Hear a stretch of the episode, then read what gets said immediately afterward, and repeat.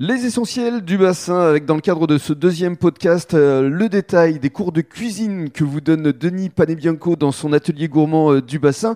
Alors justement, concrètement, comment ça se passe lorsque les gens euh, vous contactent, Denis Alors, il y a plusieurs euh, formules. Il y a des cours collectifs une fois par mois. Mhm. Euh, là, c'est moi qui choisis le menu. Ce sont des cours de deux heures, suivis de la dégustation, hein, toujours. Mhm. Et puis, il y a le système des bons cadeaux.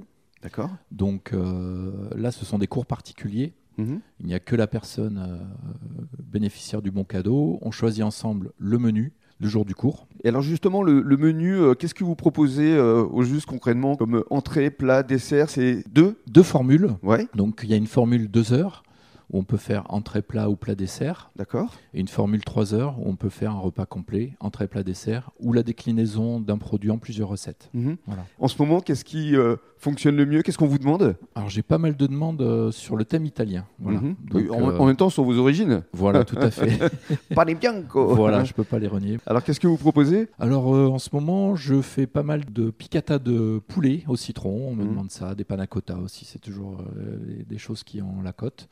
Je fais aussi beaucoup de cuisine asiatique, donc euh, ça marche aussi pas mal. Voilà. des nems que vous pouvez euh, faire fabriquer. Tout à fait, tout à fait. Donc j'ai un bon cadeau euh, bientôt et effectivement ça va être Nem, rouleau de printemps, Mhm. euh, perles du Japon en dessert, voilà, un repas complètement asiatique. Et alors, lors de vos cours de cuisine, vous permettez vraiment aux personnes de euh, mettre la main à la pâte. C'est-à-dire que vous êtes derrière eux, vous les conseillez. Voilà, tout à fait. Ils ont la possibilité de poser des questions pendant le cours, etc., de, de parler euh, du menu, mais aussi en dehors de la cuisine en général. Mhm. Voilà. Parce que ça a un côté vraiment euh, pédagogique. C'est-à-dire que vous apprenez vraiment euh, au public à découvrir euh, un produit et surtout à bien le cuisiner. Exactement. Voilà. En cuisine asiatique, il y a beaucoup de produits exotiques que les gens ne- n'ont pas forcément l'habitude de cuisiner.